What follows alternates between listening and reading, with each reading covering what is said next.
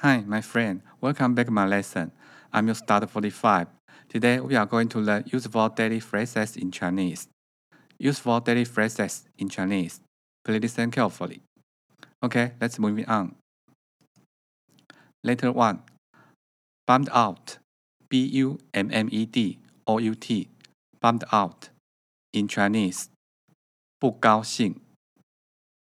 不高兴。不高兴。 Or you can say 闷闷不乐。闷闷不乐。闷闷不乐。Okay, go for sentence. Peter feels bummed out because vacation is over. Peter feels bummed out because vacation is over. In Chinese, Peter 不高兴，因为假期结束了。Peter 不高兴， 因为假期结束了。Letter two, chill out, C H I L L O U T, C H I L L O U T, chill out. In Chinese, 休息，休息，休息。Or you can say 放松，放松，放松。 Okay, go for sentence. I want to go to travel for chill out. I want to go travel for chill out. In Chinese, 我想去旅行，放松一下。我想去旅行，放松一下。Letter three, I got an idea. I got an idea.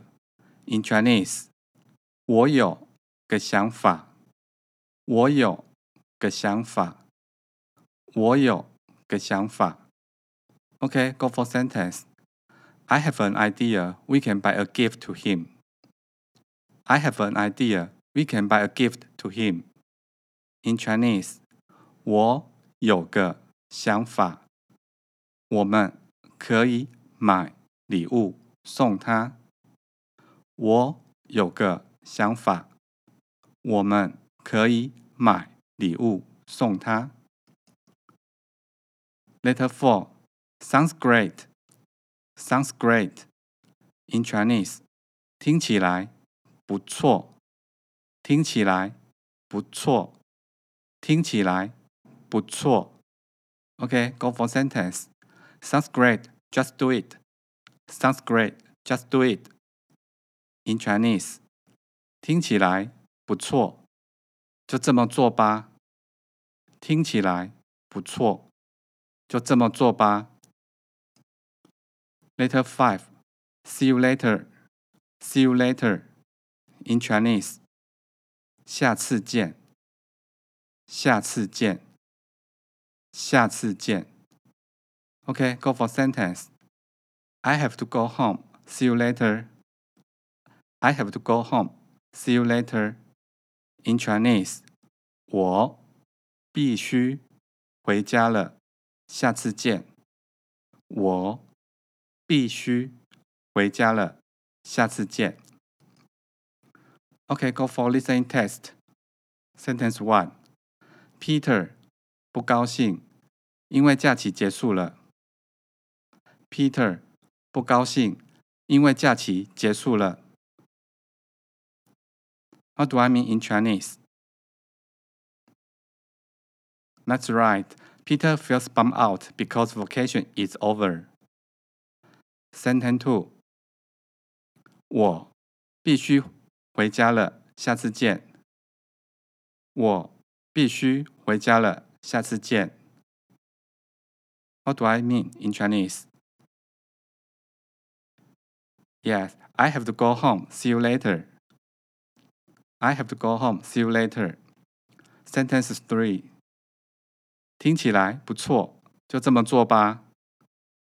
听起来不错，就这么做吧。What do I mean in Chinese? Yeah, sounds great. Just do it. Sentence four. 我想去旅行，放松一下。我想去旅行，放松一下。What do I mean? Yeah, I want to go travel for chill out. I want to go to travel for chill out. Sentence five. 我有个想法，我们可以买礼物送他。我有个想法，我们可以买礼物送他。What do I mean? Yeah, that's right. I have an idea. We can buy a gift to him. I have an idea. We can buy a gift to him. Okay, before the end, we are going to review all again. Letter 1. Bummed out. 不高兴 or you can say 闷闷不乐. Peter feels bummed out because vacation is over. Peter 不高兴，因为假期结束了。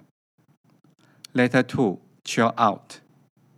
休息，or you can say 放松。I want to go travel for chill out. 我想去旅行，放松一下。Letter three, I got an idea. 我有个想法。I have an idea. We can buy a gift to him. 我有个想法，我们可以买礼物送他。Letter four, sounds great. 听起来不错。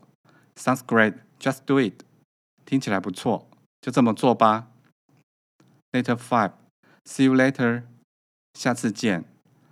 I have to go home. See you later. 我必须回家了。下次见。That's all for today. Thank you for listening and have a nice day.